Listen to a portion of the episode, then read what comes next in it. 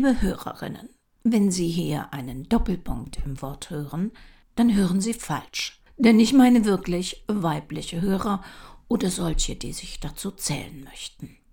Also, liebe Hörerinnen, es wird Ihnen aufgefallen sein, dass ich mich am Gendern, also diesem kreativen Wortgestalten, um alle möglichen Formen menschlichen Daseins abzudecken, nicht beteilige. Und es hat Gründe. Es stört ungemein den Hörfluss. Es führt auch nicht selten zu Verwirrung. So habe ich mich neulich bei einer Nachrichtensendung gefragt, wieso nur die Politikerinnen den Saal verließen und nicht ihre männlichen Kollegen, bis ich realisierte, dass ich den Doppelpunkt nicht gehört hatte, aber da war die Kernaussage der Nachricht beendet und außer dem Doppelpunkt nichts inhaltlich bei mir angekommen. Es schränkt mich in meiner Kommunikation mit ihnen ein denn es nimmt mir die Möglichkeit, gewollt explizit eine weibliche Wortform zu nutzen, weil Sie, liebe Hörerinnen und Hörer, einen Doppelpunkt nicht hören können und schon gar nicht einen nicht vorhandenen Doppelpunkt. Doch manchmal, da meine ich halt wirklich Mörderinnen und nicht ihre männlichen Artgenossen. Außerdem handelt es sich beim Einsatz eines Doppelpunktes inmitten eines Wortes um sinn- und humorlosen Satzzeichenmissbrauch, dem ich mich schlicht verweigere. Sie befinden sich in unseren Sendungen also in Doppelpunkt Querstrich klammerfreier Zone. Natürlich verändert sich Sprache. Das kann man gut oder doof finden, es ist ein Prozess, dem alles Lebende unterworfen ist. Meine Lebenserfahrung hat mich aber gelehrt, dass hinter solchen Scheingefechten vermeintlich emanzipatorischer Sprachströmungen echte Ungerechtigkeiten verborgen werden sollen. Das Frauenbild der Gesellschaft hat sich verbessert. Naja, vielleicht sollte ich besser sagen, verändert. Deshalb, liebe Hörerinnen und Hörer, heute mal eine Sendung zur Frau als kriminellem Wesen, in der Zeit der Wende vom 19. ins 20. Jahrhundert.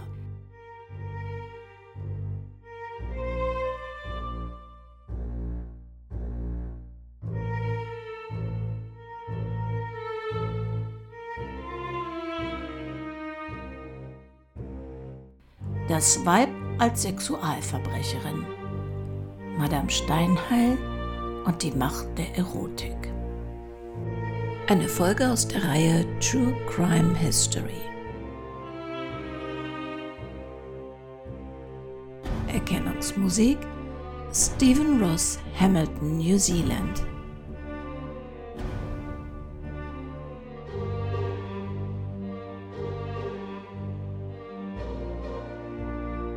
Eine Produktion des Krimi-Kiosk Verlages Petra Weber in Köln. Sprecherin Petra Weber.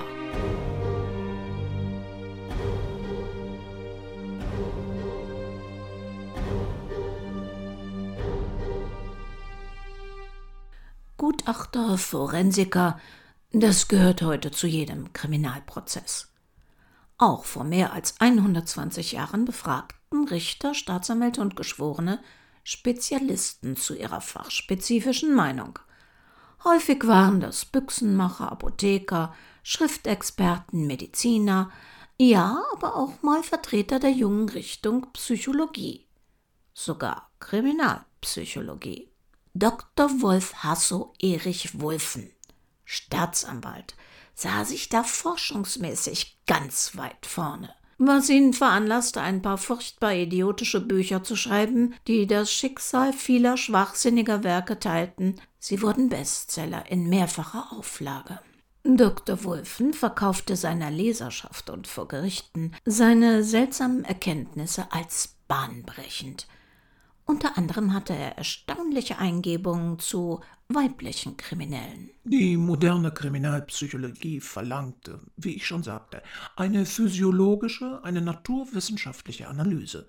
Die empirische Psychologie, die nur an der Oberfläche haftet, haben wir glücklicherweise überwunden.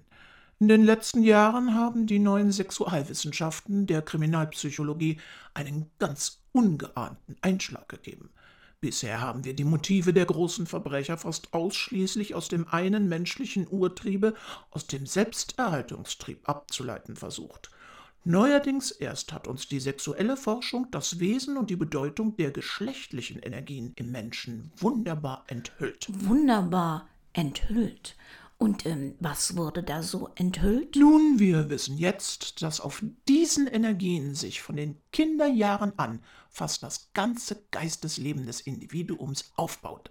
Alle ethischen Mächte im Inneren des Menschen, sein Schamgefühl, seine Sittlichkeit, seine Gottesverehrung, seine Ästhetik und seine sozialen Gefühle entstehen als normal verdrängte Geschlechtlichkeit. Deshalb ist die ganze Lebensethik des Individuums mit seinen normal oder krankhaft verdrängten oder mit seinen unverdrängten sexuellen Energien auf das engste verknüpft. Ähm, verstehe ich das richtig? Sie meinen also, Kriminalität entsteht aus sexueller Energie, also entweder weil verdrängt oder auch weil nicht verdrängt, wir reden hier nicht über Sexualdelikte. Nun, schon lange fiel es uns auf, dass die großen Verbrecher fast immer bereits seit den Kinderjahren an an einem übermäßigen Sexualtrieb leiden. Wir wussten nur nichts von dem Zusammenhang, auch mit solchen Verbrechen, die an sich keinen sexuellen Charakter haben. Wir wussten nicht, dass es der schon in den Pubertätsjahren übermächtige Sexualtrieb ist, der in dem Individuum den Aufbau der zu einem sittlichen Leben notwendigen ethischen Kräfte beeinträchtigen, ja verhindern kann. So vermag die unverdrängte Sexualität Bedingung der Kriminalität zu werden. Damit erwächst der Kriminalpsychologie ein neuer Typus des Sexualverbrechers, an den sie bisher nicht gedacht hatte. Ähm, äh, Sie meinen also wirklich das ganz allgemeine Delikte? So steht die bekannte, zahllosen Kindern eigentümliche Gewohnheit zu stehlen im Zusammenhang mit ihren latent tätigen sexuellen Energien. Diese kindlichen Diebe, die wir ganz zwecklos bestrafen, sind schonungsbedürftige Sexualverbrecher in unserem Sinne. Eine Therapie ihres Geschlechtslebens wäre die allein richtige Prophylaxe. Auf derselben psychologischen Basis ruht die bekannte Lügenhaftigkeit so vieler Kinder. Äh, äh, Kinder gehören in Sexualtherapie, wenn man sie beim Lügen. Die häufig pathologischen Lügen der Hochstapler haben dieselbe Färbung. Fast alle Hochstapler-Naturen sind sexuell stark erregbar. Den engsten Zusammenhang mit den unverdrängten sexuellen Energien hat wahrscheinlich der Mord. Wir reden über Sexualmorde.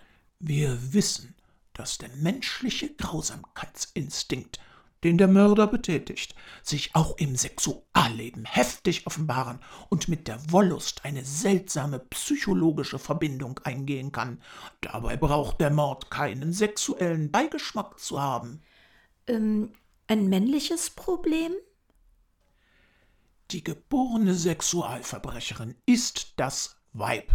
Der einmal geweckte Sexualtrieb der Frau steht mit ihrem ganz physischen Leben in viel engerer Verbindung als beim Mann. Eine starke Sexualität führt sie bei anormaler Verdrängung leicht zu Krankheit, zu Hysterie, bei mangelhafter Verdrängung zu Kriminalität, manchmal sogar zu beidem zugleich. Nur so kommt Lady Macbeth, deren starke Sinnlichkeit deutlich gezeichnet ist, zu ihrer Beteiligung am Königsmorde. Der Giftmord, dieses weibliche Monopol, ist mit geschlechtlichen Motiven, ist mit Sadismus verknüpft. Wohl alle großen Giftmischerinnen waren sexuell stark erregbar. Ihre mächtigen sexuellen Energien verhindern den Aufbau der sittlichen Mächte in ihrem Inneren. Das Gefühl für Wahrheit und Frauenehre bleibt aus diesem Grunde unterentwickelt. Unwahrhaftigkeit, Eitelkeit, Genusssucht bildeten sich daraus. Dann löst ihr eigenes Verhalten, Verachtung und Hass diese bekannten Motive des Gatten- und Elternmordes gegen ihren Mann und ihre Mutter in ihr aus. Vortäuschungen und Irreführungen gehören zu ihrem angeborenen Metier. Gerade aus diesem Grunde vermag der Fall dazu beizutragen, für die Psychologie des weiblichen Verbrechers in weiten Kreisen Verständnis zu erwecken. Die Lehre von diesem neuen Typus des Sexualverbrechers, die ich im nächsten Jahr in einem größeren Werk niederlegen werde, wird unsere kriminalpsychologische Erkenntnis vertieft. Gerade dem Weibe sind wir es schuldig, ihre kriminelle Eigenart menschlich zu erklären. Was uns am Weibe zu berauschen, zu großen Taten zu begeistern vermag, das kann ihm auch den tiefsten Fall bereiten. So wollte es die Natur. Da bleiben aber ein paar Fragen. Diese Erkenntnisse, die gesellschaftlich geglaubt und in Gerichtssälen als ernsthafte Kriminalpsychologie verstanden wurde, ja, was befähigte denn den Jurist Wulfen, 1862 in Dresden geboren, solche Erkenntnisse von sich zu geben und zu publizieren? Die Antwort ist einfach. Sein Zweitstudium der Literatur und Germanistik. Ja, Sie haben richtig gehört. Frauen wie Lady Macbeth, Elektra und Co. dienten Dr. Wulfen als Studienobjekte für seine an den weiblichen Haaren herbeigezogenen Thesen. Ich wage mal zu behaupten, dass er an echte Frauen bei seinem Gedankengut nur schwerlich rankam. Dass ihm unter anderem Schillers Räuber für die Studie männlicher Kriminalität diente, macht es nicht wirklich besser. Dieser kleine Auszug aus einem umfassenden und von Herablassung, Frauenfeindlichkeit und Dummheit geprägten Lebenswerk entstammt einem Artikel aus dem Berliner Tageblatt vom 7. Dezember 1908 zu einem spektakulären Kriminalfall und war weniger als Aufklärung in Sachen Psychologie, denn als Werbung für sein in Kürze darauf erscheinendes Buch gedacht. Was war denn dieser Fall, der aktuell die Synapsen des Staatsanwalts durchbrennen und seine Fantasie heftige Kapriolen schlagen ließ? Die Frau, die ihm und vielen anderen Männern ihrer Zeit kühne Bilder ins Hirn projizierte, trägt den klangvollen Namen Madame Marguerite Jeanne Steinheil, geborene Japy, genannt Mac. Am 16. April 1869 wird die spätere Madame Steinheil in Beaucourt geboren. Der Ort im Territoire de Belfort liegt im Elsass das kurz darauf offiziell zu Frankreich gehört, auch wenn die Familie Japy, nun formal Franzosen, eigentlich mehr deutsch ist.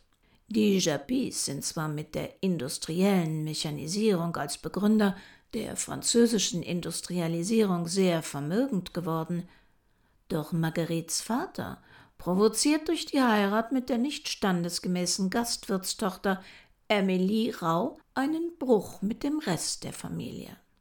Naja, das ist die offizielle Version. Es ist aber wohl weniger die Herkunft als das Alter der Braut, das zu familiärem Aufruhr führt, denn der 27-jährige Edouard Frédéric Louis Japy trifft sich mit der erst 14-jährigen, die zur Vermeidung eines Skandals zunächst einmal für zwei Jahre in ein Stuttgarter Internat gebracht und dann, als er 29 und sie 16 ist, zur ehrbaren Frau macht. Soweit man von einer 16-Jährigen als Frau sprechen kann.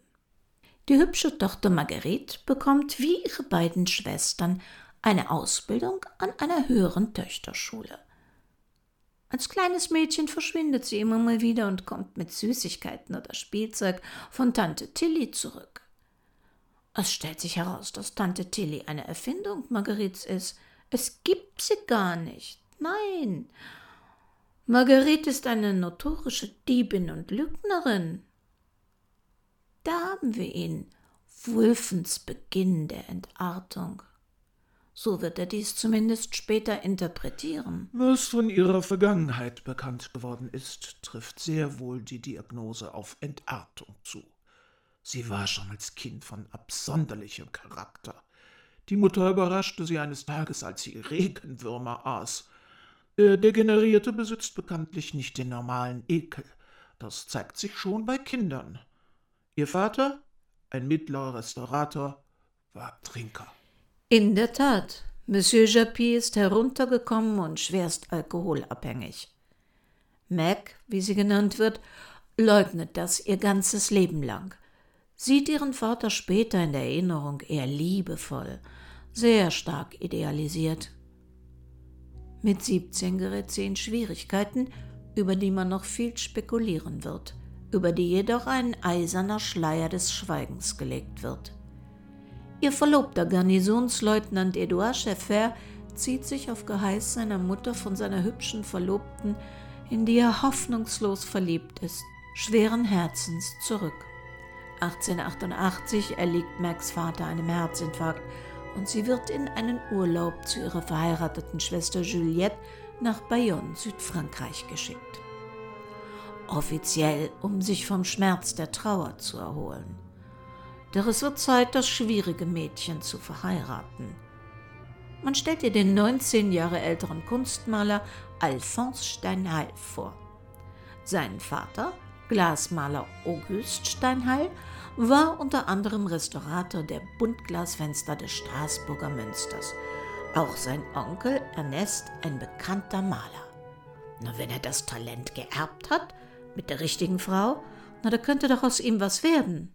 Meg heiratet Adolf im Sommer 1890, wohl wissend, dass sie ihn nie lieben wird. Ein Jahr später, im Juni 91, wird Marthe Adele Jenny geboren.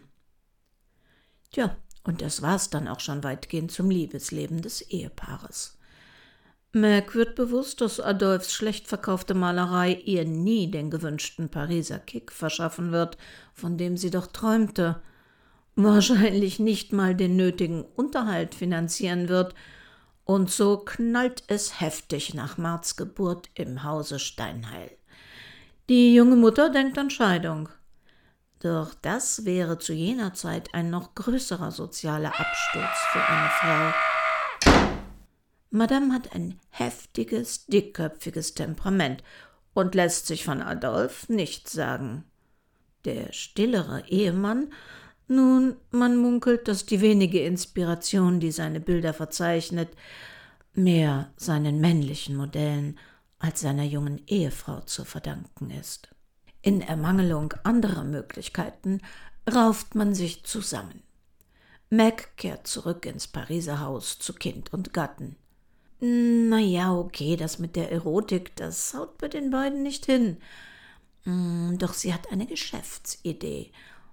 Dr. Wulfen, ja, wie könnte es anders sein, hält diese für eine natürliche Folge ihres ungebändigten Sexualtriebes. Ein Kreis von Kavalieren verkehrt im Hause Steinheil.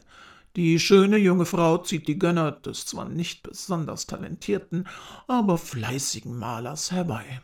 Das liegt in ihrer natürlichen Veranlagung. Da sie ehrgeizig ist, mag sie eine Zeit lang gehofft haben, aus ihrem Mann sogar etwas machen zu können. Mein Mann hat mich nur einmal betrogen, und zwar vor unserer Ehe, als er mich an sein Malertalent glauben ließ, hat sie gesagt. Ihre Sinnlichkeit verstrickt sie hierbei in ihre eigenen Netze. Sie wird die Geliebte verschiedener Mäzene ihres Mannes. Sie braucht viel Geld. Wie alle Hysterischen war sie verschwenderisch. Um ihren Mann und damit sich selbst zu fördern, wird sie die Geliebte anderer. Ihr Mann, der von ihrem Treiben weiß, offenbart seine Zuhälternatur. Ich erwähnte ja schon den in den frühen Mädchenjahren hervorgetretenen Sexualtrieb dieser Frau. Der Arzt soll sie schon damals als hysterisch bezeichnet haben. Wissenschaftlich ist die Hysterie des Weibes krankhaft verbrängte Sexualität. Was diese Frau vor allem zu charakterisieren scheint, ist ihre große Sinnlichkeit, die ihr im Übrigen nachgesagte Planmäßigkeit und Kaltblütigkeit in der Verfolgung ihrer Ziele sprechen nicht, wie der Laie meinen möchte, gegen jene Diagnose. Diese Eigenschaften sind vielmehr wie sich zeigen wird, gerade aus ihr abzuleiten. Hierbei mag es ihrem Ehrgeiz geschmeichelt haben, mit einflussreichen Männern, so mit dem Präsidenten der Französischen Republik, zu verkehren. Na, wenn da mal nicht der Neid aus Ihnen spricht, Dr. Wolfen. Ja, Madame Steineil öffnet ihren Salon für die Pariser Szene. Einflussreiche Männer, Intellektuelle, Politiker, Künstler treffen sich in ihrem Haus zum geselligen Stelldich ein oder rauschenden Festen mit der schönen Gastgeberin. Unter ihnen Frédéric Auguste Bartholdi, der Bildhauer der Freiheitsstatue, Émile Zola, Hippolyte François Alfred Couchard, der Gründer des Louvre Grand Magasin, und Ferdinand de Lesseps, der Erbauer des Suezkanals. Es wird gemunkelt, dass sogar der Prinz von Wales während eines Besuchs in Frankreich in ihrem Salon zu Gast war. Ihre Gäste schätzen dabei auch Madames Diskretion. Sie führt nicht gerade ein Bordell, jedoch beinhalten ihre Akquisitionsbemühungen für Malaufträge ihres Mannes durchaus sexuelle Dienstleistungen. Von den zahlreichen daraus resultierenden Aufträgen und Verkäufen können beide feudal leben. Madame scheint was von Akquisition zu verstehen. Mag es ihrem Ehrgeiz geschmeichelt haben, mit einflussreichen Männern, so mit dem Präsidenten der Französischen Republik zu verkehren? Hm, das haben Sie aber sehr dezent formuliert, Herr Dr. Wolfen. Wo doch gerade diese Geschichte Ihre Fantasie zum Übersprudeln gebracht haben dürfte. Er redet vom 16. Februar 1899. Der französische Präsident Félix Faure weilt im Palais d'Élysée. Eigentlich hat er eine offizielle Mätresse, die hagere Schauspielerin Cécile Sorel. Dennoch ist die eher dreirundliche Madame Steineil sehr gern empfangener Gast im Büro des Staatsoberhauptes. Madame Steinheil wird später aus guten Gründen behaupten, sie helfe ihm bei seinen Memoiren. Glauben tut das keiner, zumal er zwei Jahre lang aus ergebener Dankbarkeit ihrem Mann für dessen Diskretion lukrative Arbeit zuschanzt. An jenem 16. Februar 1899 kommt es zu einer Verkettung sehr unglücklicher Zufälle. Der Präsident gibt Anweisung, seinen speziellen Besuch durch zweimaliges Klingeln in seinen Gemächern anzukündigen. Es klingelt. Und in freudiger Erwartung des Besuchs von Madame Steinheil und damit auch zeitig alles zum Besten steht, schluckt er ein Dragé, das unter anderem wahrscheinlich Zinkphosphid enthält. Die Blockierung des Nierenkreislaufs durch dieses Hilfsmittel nimmt man zu jener Zeit billigend in Kauf.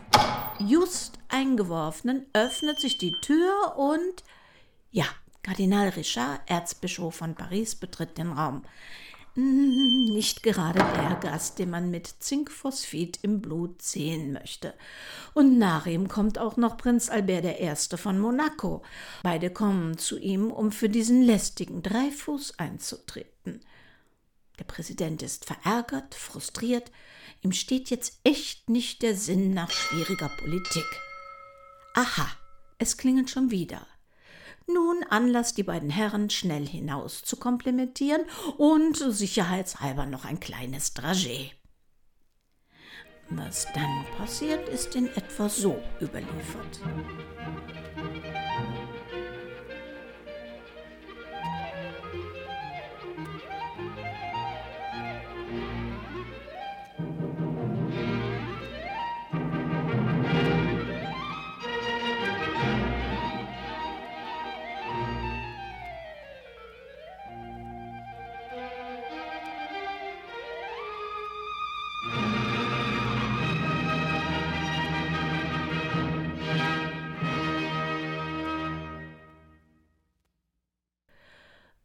Nach Madames Eintritt in das blaue Zimmer hört die Dienerschaft ihre lauten Schreie.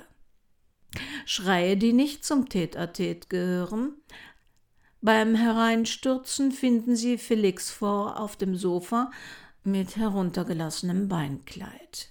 Madame Steineil, nackt, mit ihrem Kopf zwischen seinen Knien, wobei sich seine Hände in ihrer Haarpracht so verkrallt haben, dass sie sich mit ihren Locken nicht aus dieser unangenehmen Umklammerung selbst befreien kann und ein Diener mit einer Schere ihr zu Hilfe eilen muss. Auf und Erregung durch seine Gäste in Kombination mit einer Überdosis Aphrodisiaka verschaffen ihm den Tod, den man zunächst mit allerlei Geschichten zu vertuschen sucht. Vergeblich. Die Wahrheit ist zu pikant, um nicht herumgetratscht zu werden. Eine Menge Wortspiele muss Mac jetzt über sich ergehen lassen. Doch wer glaubt, dass er das geschadet hat? Au contraire. Mon Dieu, was für ein Tod! Was muss diese Frau für geschickte Fähigkeiten haben? Oh la la! Da muss man doch selbst mal überprüfen, wie Madame das macht. Das, also, dass man in ihren Armen, äh, äh, ja, ja, sterben will. Zu den Gästen ihres Pariser Hauses zählen weiterhin hochrangige Politiker wie Aristide Briand, mehrfacher Minister, Ministerpräsident und später sogar Friedensnobelpreisträger. Doch da ereilt das Ehepaar Steineil nach und nach das Unvermeidliche, das Alter. 1905, Adolf ist 55 Jahre alt, kränkelt er. Die Malerei fällt ihm immer schwerer. Nachts nimmt, oder besser bekommen er und seine Tochter Opium, um besser schlafen zu können. Madame ist jetzt Mitte 30. Da rückt die jugendliche Konkurrenz nach. Und Erfahrung wird Jahr um Jahr mehr zum Handicap denn zum Vorteil. Das Steinheilsche Unternehmenskonzept muss neu durchdacht werden. Städteakquisition und mehrere Gönner gleichzeitig werden auch für Mac jetzt etwas anstrengend. Doch das Geld geht zur Neige. Opulente Feste sind nicht mehr finanzierbar. Da stellt Madame Steineil ihr Finanzarrangement auf ein Ein-Mann-Verhältnis um. Emile Chouanat, verwitweter Kunstsammler, bietet sich geradezu an. Er ist nicht von der Idee begeistert, dass die Nachbarschaft sich tuschelnd über die Aktivitäten seiner Besuche bei Madame Steineil detaillierte Gedanken macht. Und der Hotelzimmer ist er müde. Deshalb schlägt er vor, Madame in einem Landhaus in Bellevue zu treffen, das sie unter falschem Namen mietet. Natürlich kommt er auch für Adolfs Trennungsschmerz auf. Zwei Jahre geht das Ganze gut. Doch Mac quatscht ihm in sein Privatleben, will Einfluss auf die Wahl des Schwiegersohns für die Tochter ihres Geliebten. Ihrer gelangweilt und überdrüssig verlässt Chouana das Arrangement, lässt sie aber zunächst ein bisschen weiter auf seine Kosten im Landhaus in Bellevue wohnen. Im März 1908 fällt Marguerite in einer Metrostation in Ohnmacht. Dekorativ in die Arme des hübschen und jungen Comte Emmanuel de Balancourt, der ihren Reizen und erfahrenen Angeboten nicht widerstehen kann. Mit geübtem Blick hat Mac natürlich die finanziellen Möglichkeiten des jungen Grafen erkannt und bringt ihn dazu, sich kostspielig von Adolf Steineil porträtieren zu lassen. Ein Fehler, denn sie ist jetzt fast vierzig, der Zauber der Jugend verflogen. Es gelingt ihr nicht, Comte Emmanuel de Balancourt länger an sich zu binden. Zudem befreundet sich der junge Graf mit ihrem Ehemann. Er trägt nicht, ihn mit dessen Frau zu betrügen, und verlässt Marguerite. Für eine Frau, die nur von ihrer Schönheit, ihrer Ausstrahlung, ihrem sexuellen Engagement lebt, ist jedes weitere Lebensjahr, jeder kritische Blick in den Spiegel eine existenzielle Bedrohung. Finanziell läuft es schlecht. Tochter Marthe soll Pierre Boisson, den Sohn eines ihr vertrauten Freundes, heiraten, aber es ist kein Geld für eine Mitgift da. Und erneut muss Mac ihr Finanzmodell überdenken. Okay, den Pariser Snobs kann sie nicht mehr viel bieten, aber so ein unerfahrenes Landei, dem könnte sie auch in ihrem Alter noch den Atem rauben. Landbürgermeister und Schlossbesitzer in den Ardennen Maurice Borderell geht ihr ins Netz. Wieder ein Witwer mit Kindern. Sie bringt ihn dazu, die Kosten für ihr Landhaus zu übernehmen. Ja, eigentlich ist Borderell ein netter Kerl. Er mag Mac. Aber er hängt auch noch an seiner verstorbenen Frau. Er würde theoretisch Marguerite ja heiraten, wäre sie ledig oder eine Witwe zumindest. Aber so, womöglich als Geschiedene, na, das würde doch das Andenken seiner Frau entehren und die Heiratsaussichten seiner Kinder erheblich mindern. Es ist Sonntag, die Nacht auf den 31. Mai 1908.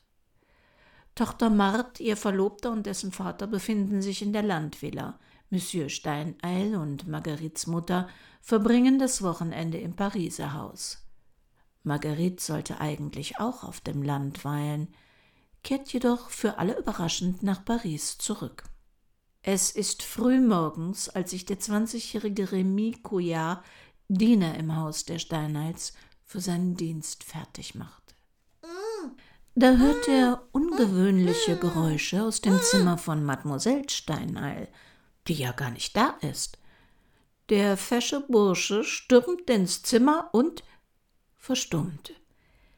Ähm, ähm, also, da liegt Madame Steinheil und ähm, naja, an den Füßen und vor der Brust an den Händen gefesselt und geknebelt, doch dahin fallen seine Blicke zunächst nicht, denn es verschlägt ihm die Sprache, da ihr Nachthemd hochgezogen über ihrem Gesicht liegt.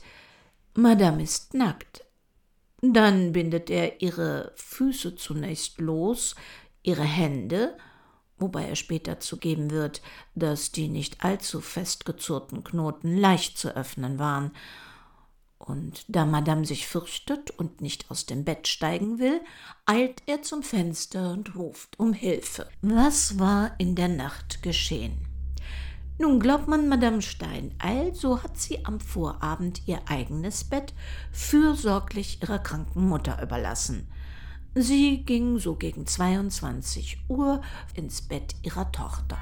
Es muss gegen Mitternacht gewesen sein, denn sie hörte noch die Uhr schlagen, als sie erwacht. Mehrere verhüllte Personen stehen mit Laternen im Raum.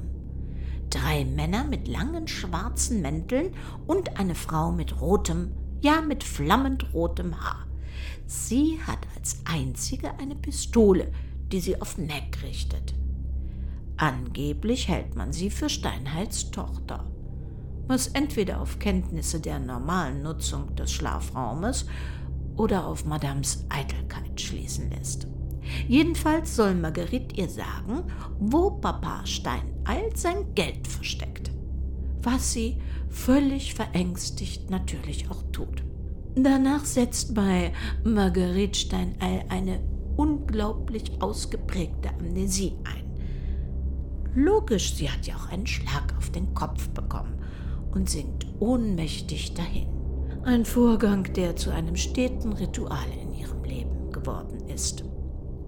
Später verstrickt sie sich an dieser Stelle in mehrfache Widersprüche, erzählt sie doch detailliert von der Entwendung von Schmuck und 6000 Francs, Ne, oder waren es vielleicht doch 7500? Einem Vorgang, den sie nach ihrer eigenen Schilderung eigentlich gar nicht mehr mitbekommen haben kann. Morgens erwacht sie dann, kann ihren Knebel lockern, ein kleines Wattebäuschlein ausspucken und nach dem Diener rufen. Die anderen im Haus hatten weniger Glück. In den Schlafzimmern neben ihrem liegen Max Mutter tot auf dem Bett und Monsieur Steineil tot auf dem Boden. Beide haben Schnüre um ihren Hals. Auf die Frage, wieso die spektakuläre Mörderbande mit der rothaarigen Anführerin ausgerechnet Madame verschonte, hat sie prompt eine Antwort. Wir töten keine Gören, soll gesagt worden sein. Also entweder waren fast alle vier blind die vier mitgebrachten Laternen erloschen, oder es gab keine Eindringlinge und Meg sah sich kurz vor ihrem vierzigsten Geburtstag noch als Göre, kleines Mädchen. Dass diese Morde eine Menge Aufsehen und Komplikationen mit sich ziehen werden, ist für die Polizei von Beginn an klar. Spätestens als einer von Mags Ex-Liebhabern Joseph Lede die Voruntersuchung an sich zieht und damit bestimmt, was an Fotomaterial, Zeugenaussagen und Schriftstücken vor Gericht als Beweis zugelassen wird und was nicht. Madame Steinalt spielt schon hier ihr Ass im Ärmel, äh, im Mieder aus. Was hat der Präsident, was haben andere Politiker ihr im Dusel der Leidenschaft leichtfertig erzählt? Staatsgeheimnisse, wie sie andeutet? Informationen, die mächtigen und einflussreichen Männern gefährlich werden könnten? Womöglich noch unbekannte Details über die Affäre Dreifuß? Ist Madame für die Staatsräson gefährlich? Könnte sie verheilt geglaubte politische Wunden neu aufreißen? Das Who is Who der kriminalistischen Prominenz Frankreichs gibt sich am Tatort die Klinke in die Hand. Alphonse Bertillon, Kriminalist und Anthropologe, das von ihm entwickelte anthropometrische System zur Personenidentifizierung wurde zu seinen Ehren später sogar Bertillonage genannt. Und Octave Amar, Leiter der Sûreté, taucht gleich mit sieben Assistenten auf. Und am Tatort, dem kleinen Pariser Haus, wimmelt es von Pressevertretern. Sie bekommen schnell mit, dass Monsieur Steineil wieder natürlichen Lastern gefrönt haben soll. Gesehen hat das freilich keiner. Aber die Modelle, die männlichen Modelle, gingen ja ein und aus im Hause Steinheil. Und da soll Madame ja auch eindeutige Briefe gefunden haben, sagt sie, die Arme. Das Staraufgebot an Ermittlern stößt schnell auf Ungereimtheiten in den Schilderungen der Tatnacht von Madame Steinheil. Die Schnüre um den Hals der Toten kamen aus der hauseigenen Küche. Madame selbst hatte aus reiner Fürsorge noch gegen 22 Uhr ordentlich Grog mit Rum ausgegeben, damit Gatte und Mutter auch so richtig fest und tief schlafen konnten. Keinerlei Spuren eines Eindringens ins Haus ohne Hausschlüssel. Und die Täter waren auch ungewöhnlich reinlich.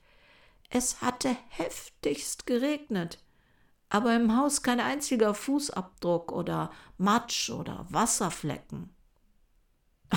Und das Tollste, die waren nicht mal habgierig. Das silberne Besteck ließen sie liegen. Geldscheine und Münzen ebenso. Vom Schmuck nahmen sie auch nur einen kleinen Teil. Und was die vermeintlichen 6000 oder 7500 Francs anbelangt, eigentlich war stadtbekannt, dass bei Steinhals nicht mehr viel zu holen war. Da spielt ein Zufall in den Fall, der Max Darstellung zu stützen scheint. In der Nacht vor der Tat sind drei lange schwarze Gewänder, die für ein Theaterstück verwendet werden sollten, verschwunden. Die Beschreibung des jüdischen Theaters passt auf die von Madame Steinheil gelieferte Beschreibung der Kleidung ihrer Angreifer wenn es bei ihr auch vier sind, woraufhin man ihr Fotos von Theaterbesuchern zeigt. Bingo, der da mit dem Bart, der ist es. Madame ist sich sicher, einen der Täter erkannt zu haben. Er hatte einen schwarzen Bart mit grausilbernen Schimmer. Der andere hatte einen roten und dann gab es auch noch einen braunblonden, womit sie eine große Palette von Bartträgern abgedeckt hätte. Frederick Harrison Burlingham, der stadtbekannte Maler und Dichter, ist der Identifizierte und er hat, Achtung, Gerüchten zufolge, sogar eine rothaarige Geliebte. Na also, Fall so gut wie geklärt. Ja, blöd nur, dass Burlingham ein echt gutes Alibi hat. Er war definitiv in Frankreich zur Tatzeit was unangenehmerweise wieder den Fokus auf Mac lenkt, die jetzt merkt, dass es Zeit für eine rechtliche Vertretung wird. Anthony Aubin übernimmt das. Der Prozess wird ihn berühmt machen. Als erstes fordert er mal Akteneinsicht, die ihm verwehrt wird, weil damals einfach noch unüblich. Und dann muss ein neuer Verdächtiger her. Hm, er muss sich im Haus gut auskennen, er muss Zugang haben und ein Motiv wäre natürlich auch gut. Aber natürlich, der fesche Remy Couillard, der Diener, dass sie an den nicht gleich gedacht hatte. Der hatte in der Nacht ja auch gar keine Geräusche gehört, wo es doch da so heftig zuging. Madame Steinheil entschließt sich jetzt selbst zu ermitteln. Sie begibt sich in sein Zimmer und sieht sich um. Eine Durchsuchung seiner Sachen, seiner Geldbörse, ergibt, dass er einen Brief von Mart Steinheil an ihren Verlobten nicht nur nicht zur Post gebracht hatte, sondern auch geöffnet und offensichtlich gelesen hatte. Na also, der Bursche war verliebt. Blöderweise reichte das der Polizei nicht als Tatverdacht. Na, mal sehen. Da war doch dieser Redakteur Henri Barbie vom Le Martin. Madame kennt schließlich nicht nur Politiker in ihrem pikanten Networking. Der war doch neben anderem auch scharf auf gute Stories. Der soll sich die Geldbörse des Dieners doch auch noch mal genauer ansehen. Et voilà! Barbie findet tatsächlich eine in Seidenpapier gewickelte Perle von Madames gestohlenen Jugendstilring. Im Verhör bei der Polizei gibt Remy Couillard zu, dass er den Brief unterschlagen hatte. Von einer Perle weiß er nichts. Er kannte sämtliche Geheimverstecke der Steinhals. Er hätte in deren Abwesenheit sich ungeniert bedienen können. Dafür musste er niemanden ermorden. Hm, das überzeugt Mac gar nicht. Wo sie jetzt so drüber nachdenkt? Remy wollte sie vielleicht gar nicht retten. War er nicht am Morgen gefährlich nah ihrem Hals gekommen? Oh, er wollte sie wahrscheinlich erwürgen. Sie besteht auf einer Durchsuchung seines Zimmers in ihrer Anwesenheit. Na sowas. Da findet sie tatsächlich ja, sie selbst, mitten im Zimmer auf dem Boden einen Diamanten aus ihren Schmuckstücken. Den muss sie bei ihren vorherigen Inspektionen übersehen haben. Die Zeitungen berichten voll Enthusiasmus von der Aufklärung des Doppelmordes. Jetzt brauchte man nur noch die Komplizen. Dass Remy Couillard seine Unschuld beteuert. Nun ja. Eine dieser Zeitungen bringt auch ein Bild der Perle. Dieses Foto sieht der Pariser Juwelier Soulois, der sich sehr genau an das dazugehörige Schmuckstück erinnern kann. Es war ihm zwölf Tage nach dem angeblichen Raub gebracht worden, mit der Bitte, das Schmuckstück auseinanderzunehmen, um es später umzuarbeiten. Von Madame Steinlein. Und auch der Juwelier, der das Schmuckstück seinerzeit gefertigt hatte, erkennt die Perle wegen ihrer ungewöhnlichen Form und einer markanten Lochung wieder. Marguerite wird vorgeladen. Sie weiß nicht, wer da bei der Polizei auf sie wartet. Beim Hereinkommen ins Verhörzimmer schreit sie theatralisch Ha, diese Augen, dieser schwarze Schnurrbart, das ist einer der Mörder. Dumm nur, dass sie wohl fälschlich annahm, zur Identifizierung der vermeintlichen Einbrecher vorgeladen worden zu sein. Tatsächlich traf sie aber auf einen Mitarbeiter der Juweliere. Als man sie aufklärt, folgt, ja, richtig, ein Ohnmachtsanfall. So schlimm, dass ein Arzt gerufen werden muss, um Madame wieder auf die Beine zu bringen. Doch aus dieser Nummer kommt Marguerite nicht mehr raus. Vor Gericht wird sie später etwas von echtem und falschem, von verwechseltem Schmuck faseln. Ihre erneute falsche Beschuldigung überspielt sie wortreich. Ach, es sei ihr peinlich gewesen, dass die Schmuckstücke von Liebhabern gewesen seien. Auf die Frage des Richters, was das damit zu tun habe, dass sie die Perle dem Diener untergejubelt habe und sie überhaupt nicht gestohlen wurde, redet sie sich so lange ohne konkrete Antwort in Rage, bis sie erneut ohnmächtig wird und niemand im Saal mehr sich an die Frage erinnert. Ich glaube, Madame, wir sind jetzt zu dem Punkt angelangt, der entscheidend ist.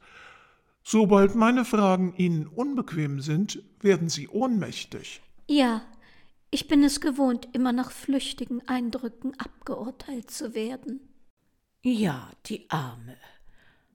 Doch ohne jeden Zweifel hat sie den Diener reingelegt und wird damit endgültig zur einzigen Hauptverdächtigen.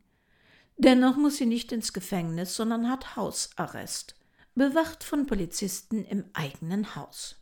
Hm, dann hilft als letztes Mittel wohl nur noch eine kleine Inszenierung. Sie lädt zwei Journalisten, Hutin und La Bruyère, die ihr nennen wir es gewogen sind, in ihr Haus ein. Das zerbrechliche weibliche Wesen braucht starken männlichen Rat. Ja, das mit Remy, schluchzt sie, das war ein Fehler. Aber in ihrer Not, ihrer entsetzlichen Not, da wusste sie sich einfach nicht zu helfen. Ja, es war alles ganz anders. Es war. Es war Salvatore, der Bruder vom Modell ihres Mannes. Die Journalisten sind ungläubig erstaunt. Nein, da passt einiges nicht zusammen. Na, dann legt sie eben nach. Also die Wahrheit. Aber dann müsste sie sich umbringen. Niemand könne sie retten. Man bringe ihr Strichnin. Unter Tränen gesteht sie, sie habe das doch nur getan, weil der wahre Mörder sie bedrohe. Und der ist Alexandre, der Sohn ihrer langjährigen angestellten Köchin Mariette, Alexandre Wolf. Er mache schon länger Probleme, da er das Gefühl habe, sie würde seine Mutter ausbeuten. Sie war nur entkommen, weil er sie vergewaltigen wollte, war aber daran gehindert worden, als er hörte, wie sich der Diener Remy näherte. Er hatte gedroht, sie zu töten oder zu behaupten, dass sie seine Komplizin gewesen sei, wenn sie ihn verrät. Oh mein Gott, wo bleibt das Strichnin? Die beiden Männer von tiefer Ritterlichkeit durchdrungen, wollen Madames Leben retten. Sie drängen sie, die Polizei um Schutz zu ersuchen und schreiben alles für die Morgenausgaben ihrer Zeitungen auf. Ah ja. Nach Macs Erinnerung war der Überfall gegen Mitternacht. Sie hatte noch die Uhr schlagen hören, die kurz danach jemand angehalten haben soll. Hm, Viertel vor sechs am Morgen erscheint Remy. Da hat Alexandre Wolf, ein stattlicher Mann im besten Alter, dann rund fünfeinhalb Stunden gebraucht, um sich ergebnislos in Stimmung zu bringen und ist dann doch unverrichteter Dinge abgezogen, ohne sein Versagen frustriert an seinem Opfer auszulassen? Ja, sowas glauben nur leicht durch Tränen zu beeindruckende, bezirzte Männer einer vermeintlich zerbrechlichen Frau. In der Gegenüberstellung mit Alexandre Wolf bei der Polizei bietet dieser ihr selbstbewusst die Stirn und plötzlich, ja, eventuell, vielleicht, aber eine gewisse Ähnlichkeit mit Wolf hatte der verhinderte Vergewaltiger schon. An diesem Punkt wird Marguerite Steineil in Frankreichs berüchtigtes Pariser Frauengefängnis Saint-Lazare gebracht. Der staatsanwaltliche Vorermittler Lédé wird durch Louis André abgelöst. Dieser lässt nach einer Exhumierung eine zweite Obduktion an den Ermordeten von Spezialisten durchführen. Zwischen Diebinnen und Dirnen sieht sie sich nicht für den Rest ihres Lebens. Am 3. November 1909 steht sie in Paris vor einem Schwurgericht. Ein Vorsitzender Richter, Präsident genannt im Französischen, drei Beisitzer und zwölf männliche Geschworenen unterschiedlicher Herkunft entscheiden über das Schicksal der Witwe Marguerite Stein-Eil. Es gibt nur rund 100 Sitzplätze, die heiß begehrt sind. Unter den Beobachtern Marcel Proust, aber auch Botschaftergattin, Gräfin und Geliebte von Politikern. Als heute vor zwölf Uhr die Flügeltüren der großen Vorhalle des Verhandlungssaales geöffnet wurden, suchte die zusammengelaufene Straßenmenge im wütenden Ansturm die Treppen hinauf und in den Palast einzudringen. Die ersten Ränge der Schutzleute wurden durchbrochen, den Garden aber gelang es, mit einem geschlossenen Gegenangriff die Eindringlinge zurückzudrängen wobei es auf beiden Seiten Fausthiebe und Fußtritte setzte. Wenige Minuten nach Mittag eröffnete Präsident Charles Bernard de Val die Sitzung. Frau Steinheil wurde hereingeführt.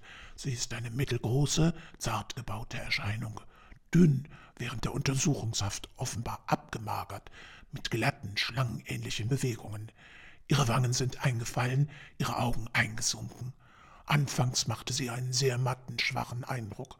Das war aber vielleicht, wie viele andere Züge, die an ihr beobachtet werden konnten, Komödie, denn im Laufe des Verhörs wurde sie außerordentlich frisch und lebendig, und je länger die Sitzung dauerte, umso mehr schien alle Müdigkeit von ihr gewichen. Sie trug ein einfaches, geschmackvolles schwarzes Kleid, einen kleinen schwarzen Hut mit Feder und einen langen, über den Rücken herabfallenden Witwenschleier. Sie vermied es, die Zuschauer zu betrachten und ließ ihren Blick fortwährend auf dem Gerichtshof und der Geschworenenbank weilen.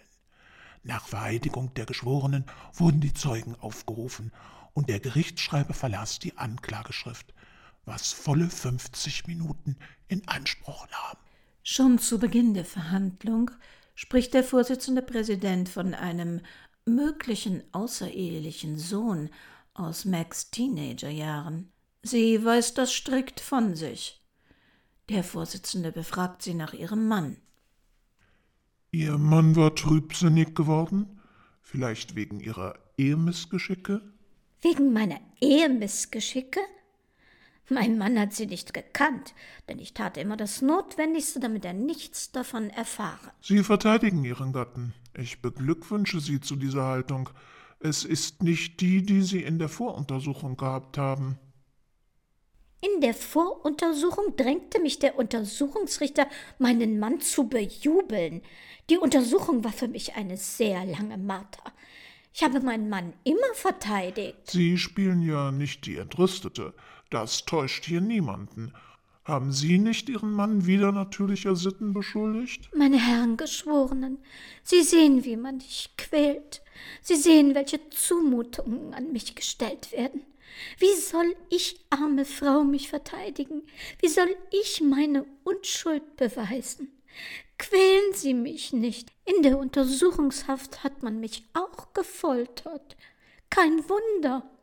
Madame Steinheil redet sich ständig mit vielen Worten raus, ohne je klare Antworten zu geben. Wenn ihr konkrete Fragen zu den Widersprüchen in ihren Aussagen gestellt werden, antwortet sie umschweifig und ohne auf den Punkt zu kommen. Nach und nach übernimmt sie die Regie im Gerichtssaal. Am heutigen zweiten Verhandlungstag zeigt es sich noch deutlicher, dass die Verhandlung eigentlich nicht von dem Vorsitzenden de Waal, sondern von der Angeklagten geleitet wird. Der Vorsitzende wird immer schwächer, immer nachgebender. Er getraut sich kaum noch mit Autorität der Angeklagten das Wort abzuschneiden, wenn sie in der ihr üblichen Weise weitschweifig redet und vom Hundertsten ins Tausendste kommt. Er gebraucht hier gegenüber die mildesten, sanftesten Überredungs- und Beruhigungsformen, und sein Tun ist so, dass man den Eindruck hat, er bitte sie fortwährend um Entschuldigung, dass er seines Amtes walten müsse. Wendungen wie Verzeihung, nur ein Wort, wenn ich bitten darf, gestatten Sie mir, Madame, eine Bemerkung zu machen, und so weiter wiederholen sich fortwährend in seinen Ansprachen. Er hat die größte Mühe, Frau Steinheil auf den Punkt zu halten, auf den es ihm ankommt, und gibt es manchmal mit einem Seufzer der Ergebung geradezu auf. Frau Steinheil sieht heute besser aus als gestern. Sie spricht zuversichtlicher, ruhiger, bestimmter, was sie allerdings nicht abhält, von Zeit zu Zeit einen Auftritt losbrechender Heftigkeit zu spielen, einmal sogar ein heftiges Schluchzen auszubrechen. Zeugen bestätigen, dass Mac ihre Mutter genötigt hatte, bei ihr zu übernachten, dass sie den Hund ihres Mannes an dem Abend entfernen ließ und dass das Bett der Tochter das einzige im Haus war, dessen Bettgestell eine gute Fesselung daran erlaubte, dass das Zimmer anders als ihres keine Klingel hatte. Der Richter hält fest, dass in ihren Schilderungen die Einbrecher mal lange dunkle Mäntel oder Kutten trugen und dann auch wieder nicht. Unter dem Eindruck dieser Vorhaltungen tobt die Angeklagte plötzlich, schlägt fest mit der Faust auf den Barren vor ihr und schreit Dann prügeln Sie mich doch. Die ersten Zeugen vor Ort, namentlich die Ärzte, hatten beim Anblick der Seile den Eindruck, den sie mit den Worten ausdrückten, das ist eine Komödie. Kommen wir zum Beispiel zu dem Wattebausch zurück. Er war in meinem Mund.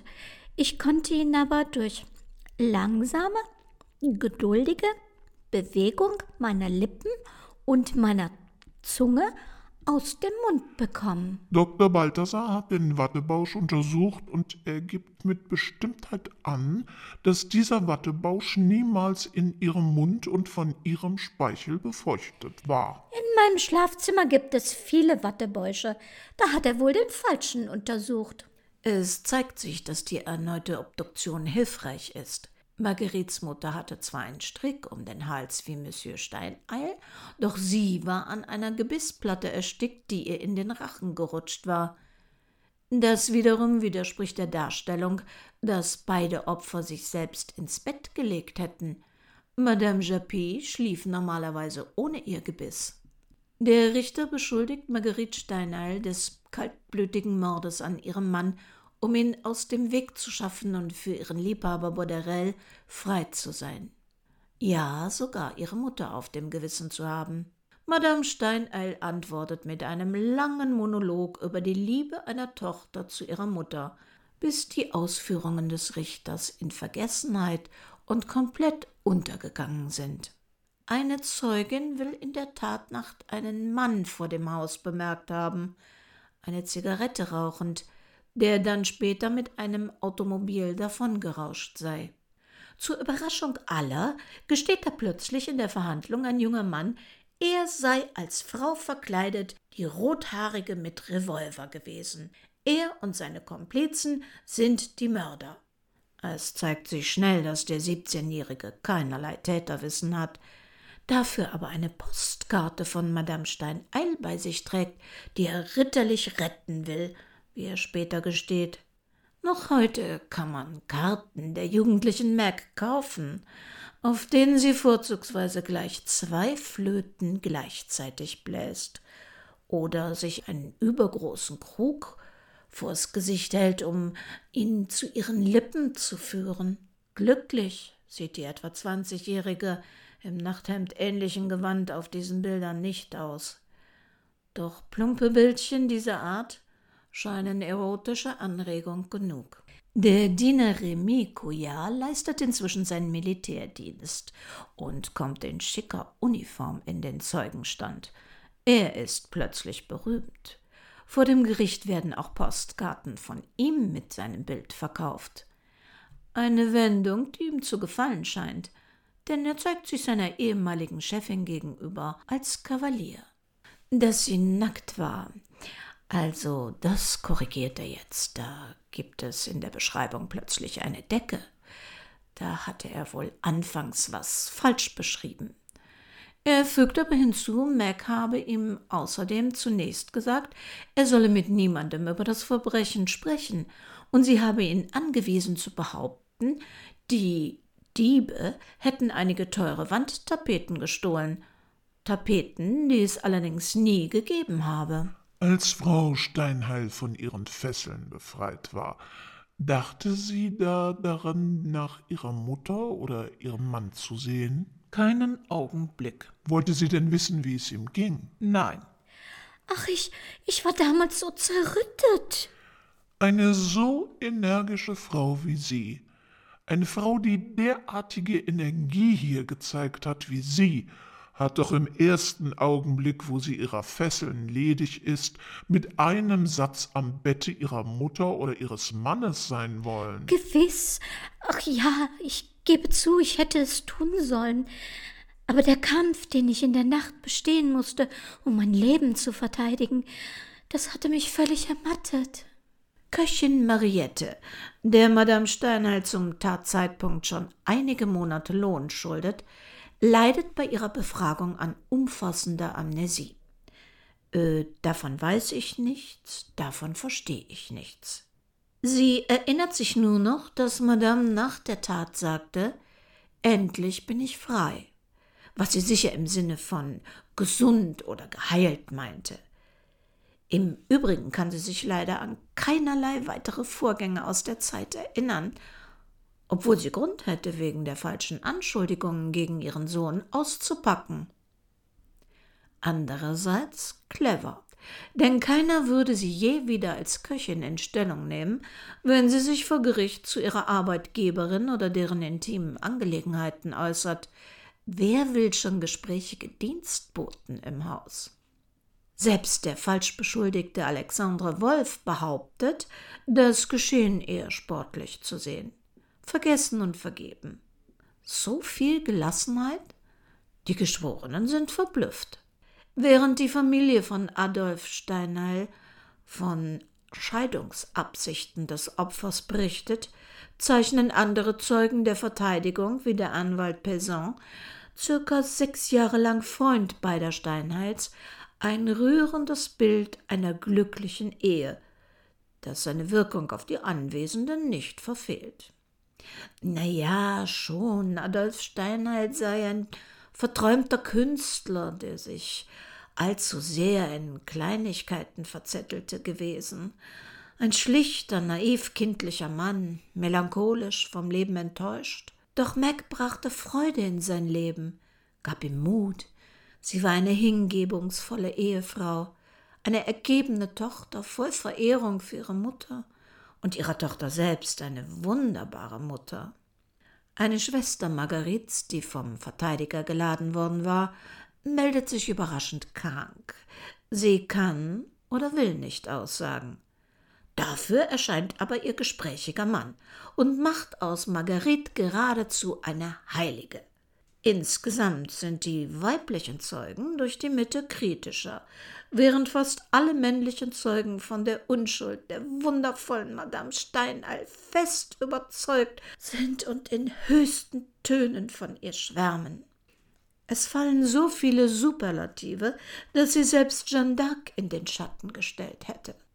Auch Monsieur Bauderel, der Witwer aus den Ardennen, kann sich seine Ex-Geliebte, der eher nie die Ehe in Aussicht gestellt habe, nicht als Mörderin vorstellen.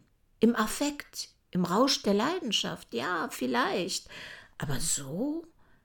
Er hat auch einen Freund ins Landhaus von Madame geschickt. Ach, die Ärmste war so mit den Nerven runter, dass der Freund aus eigenem Antriebe noch ein paar Mal völlig uneigennützig nach der zum Teil aus dem Bett nicht herauskommenden in ihrem Landhaus gesehen hat.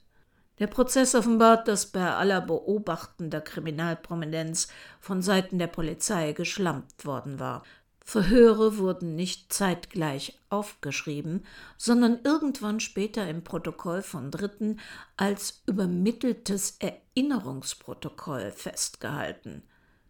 Die Zeugen bestreiten hinterher die Wortwahl und deren Inhalte. Dennoch, der Staatsanwalt ist überzeugt, dass Marguerite Steinheil Gattenmörderin oder zumindest Komplizin ist. Die Mutter, nun, das war auch für ihn ein tragischer Unfall. Eigentlich glaubt er, Mac hätte sie ursprünglich als Zeugin, ja sogar als Alibi nutzen wollen. Verteidiger Aubin hingegen sieht Madame Steinheil als vollkommen entlastet. Und dann zieht er seinen Trumpf. Er ruft Mart Steinheil erstmals in diesem Verfahren auf. Die Tochter setzt sich still und ruhig, demonstrativ hinter ihre Mutter. Er nennt sie dieses reine, edle Kind, das seine Mutter verteidigt, zu ihr steht. Diese beiden Frauen, die so viele Tränen vergießen mussten. Mögen die Geschworenen beiden das Glück gewähren, diese schreckliche Anklage endlich zu vergessen. Passend dazu erteilt der Richter der Angeklagten das letzte Wort, die nur wortlos schluchzend weinend zusammenbricht. Die Sarah Bernard der Gerichtssäle, wie die Zeitungen sie nennen, gibt ihr Bestes in dieser Szene des Prozesses, den sie durch furioses Toben, Tränen und Ohnmachten zur Provinzbühne degradiert. Und das Urteil? Naja, für Dr. Wulfen ist die Frage der Schuld ja keine Frage mehr. Nachts um halb drei geben die Geschworenen, zwölf Männer bekannt, dass Madame Marguerite Jeanne Steinheil, geborene Japy, in allen Anklagepunkten unschuldig sei. Diese Abstimmung muss mindestens sieben zu fünf ausgefallen sein. Bei der Urteilsverkündung man ahnt es, fällt Madame Steineil natürlich in Ohnmacht. Was wurde aus ihnen? Mariette Wolf gibt ihren Job als Köchin auf. Sie macht Karriere als erste weibliche Plakatkleberin. Und nicht nur das, sie wird von der Werbeindustrie entdeckt und wird das Aushängeschild für weibliche Plakatkleber. Sie ist auf Plakaten zu finden, mit denen Frauen für diesen Job gesucht werden. Marts Verlobter hatte sie schon vor der Verhandlung von ihr getrennt. Nach einem Freispruch will sie mit ihrer Mutter nichts mehr zu tun haben, obwohl Marguerite in der Öffentlichkeit Gegenteiliges behauptet. Mart heiratet am 25. Juli 1911 den italienischen Künstler Raphael Serafin del Perugia, der leider schon im Ersten Weltkrieg 1915 fällt. Sie selbst stirbt schon mit 40 Jahren. Madame Steineil zieht nach London und ändert ihren Namen in Madame de Sirignac. 1912 veröffentlicht sie mit Hilfe eines Ghostwriters ihre Memoiren erfolgreich in mehreren Sprachen, in denen sie unter anderem Geschenke und Briefe des in ihrem Beisein verstorbenen französischen Präsidenten zeigt. Neben jeder Menge Andeutungen über die Kenntnis geheimer Informationen durch ihn bringt sie wenig Erhellendes, schon gar nicht zum Mord an ihrem Mann durch die Ehe mit Robert Brooke Campbell Scarlett, den sechsten Baron Abinger, wird sie 1917 unter großem Jubel der Bevölkerung, wie heute noch ein Video auf YouTube zeigt, Lady Abinger. Sie stirbt 1954 in einem Seniorenheim in der Nähe von Brighton in Hove. Hier wäre die Geschichte eigentlich beendet hätte sich ihrer nicht der berühmte Kriminologe Dr. Edmond Locard im Jahre 1925, 17 Jahre nach der Tat, noch einmal angenommen. Angeblich sollen ihm dafür geheime Akten zur Verfügung gestanden haben. Ihm ließ der Fallstein Eil keine Ruhe und deshalb rekonstruierte er ihn noch einmal bis ins kleinste Detail. Sein Ergebnis? Madame Steinel ging in der Metrostation quasi auf den Strich. Kamen potenziell vermögende Freier vorbei, geschah ihr ein kleines Missgeschick. Eine Ohnmacht, ein verstauchter Fußknöchel, das es erforderlich machte, sie nach Hause zu begleiten. Dort versicherte sie Diskretion, falls. Und später konnte der Betreffende sie dann in ihrem Landhaus in Bellevue treffen. Im Rahmen dieser Aktivitäten begleitete sie am Tatabend angeblich ein Adliger, der weitläufig mit dem Zaren verwandt sein soll. Monsieur Steineil habe sich in die Sache eingemischt, der adlige Freier hält dies für einen Erpressungsversuch, greift nach Steineils Kehle und der gebrechliche Mann ist schwuppdiwupp erwürgt. Die Mutter kommt hinzu, erschrickt und erstickt in Angst und Aufregung an ihrem Gebiss. Der Täter wiederum muss aus politischen Gründen geschützt werden. Lede wird gerufen, vertuscht alles, wie seinerzeit beim Präsidenten, und lässt absichtlich schlampig ermitteln, damit Madame möglichst nicht als Täterin verurteilt wird. 1956 meldet sich außerdem noch ein Schriftsteller mit vermeintlich geheimen Informanten, die bestätigt haben sollen, dass Adolf Steineil tatsächlich einen zerbrochenen Kehlkopf hatte und erwürgt worden war. Die Mutter sei sogar nur an einem Herzinfarkt gestorben. Zwei Männer, die mit ihren bis heute nicht belegten Thesen nicht nur unser tief verwurzeltes Lechzen nach Verschwörungstheorien bedienen, sondern auch heftig PR in eigener Sache damit betrieben. In diesen Tathergängen wären eine Menge Menschen der Diener, der alles gehört haben müsste, Polizisten, Nachbarn zum Schweigen bis zum Tod erfolgreich verdonnert worden, was schon bei Präsident Vorre nicht funktioniert hat, zumal die Presse allen auch nur irgendwie Beteiligten hohe Summen für Informationen zahlte. Man denke auch an die Aktionen der unkontrollierbaren Marguerite. Warum versuchte sie allen möglichen Leuten das Verbrechen so plump anzuhängen, wenn sie mächtige Beschützer hatte? Man hätte sich nicht so komplizierte Mühe machen müssen. Eine Frau wie Marguerite konnte man damals noch besser als heute auf die eine oder andere Weise zum Schweigen bringen. Doch sehen wir uns mal die Eckpunkte dieser Geschichte komprimiert an. Da ist ein saufender Vater, der auf kleine Mädchen steht, und eine Tochter, die immer mal wieder verschwindet, um mit Süßigkeiten von einer nicht existenten Tante Tilly wieder aufzutauchen. Niemand fragt. Die Kleine lügt halt gern. Ein Verlobter, der etwas erfährt, das ihn, obwohl er nie aufhört, Marguerite zu lieben, davon abhält, sie zu heiraten. Eine Zweckehe, die sie in die, wenn auch gehobene, Prostitution zwingt. Postkarten einer leicht bekleideten und erschreckend unglücklich aussehenden jungen Frau mit zwei Blasinstrumenten. Eine Villa, kein Heim, ein Hurenhaus. Eine Metrostation als Kontakthof und ein Freund eines Freundes, der in übergroßer Fürsorge nach Marguerite sieht. Eine Frau, kurz vor ihrem 40. Geburtstag, die begreift, dass ihre bisherige Existenzgrundlage mit jedem Tag schwindet ihre 17-jährige Tochter in der Tatnacht mit ihrem Ex-Freier und dessen Sohn in ihren Geschäftsräumen allein zurücklässt. Und so ungern ich es zugebe, auch ich sehe wie Dr. Wulfen hier mindestens eine Zuhälternatur. In Summe ergibt das eine früh missbrauchte Frau, die im Laufe ihres Lebens lernt, ihre sexuelle Ausbeutung umzudrehen, sozusagen das Zepter selbst in die Hand zu nehmen, den Spieß umzudrehen. Eine Geschichte, an deren Ende ein trunken schläfriger Adolf mit zerdrückter Kehle und eine in Aufregung verstorbene Mutter stehen. Einen Satz hat Madame Marguerite Steinall nie bestritten, am Morgen nach der Tat geäußert zu haben. Endlich bin ich frei.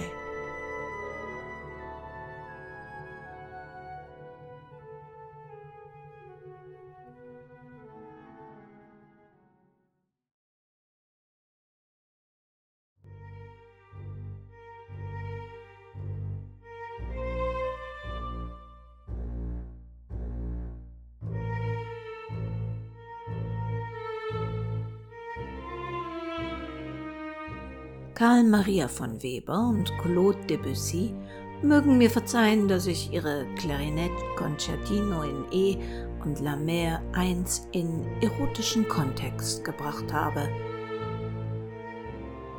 Wir hören uns wieder am 29. September. Und bis dahin, ob Sie nun Hörer oder Hörerin oder beides sind, wo immer Sie sind und was immer Sie gerade tun. Passen Sie bitte gut auf sich auf.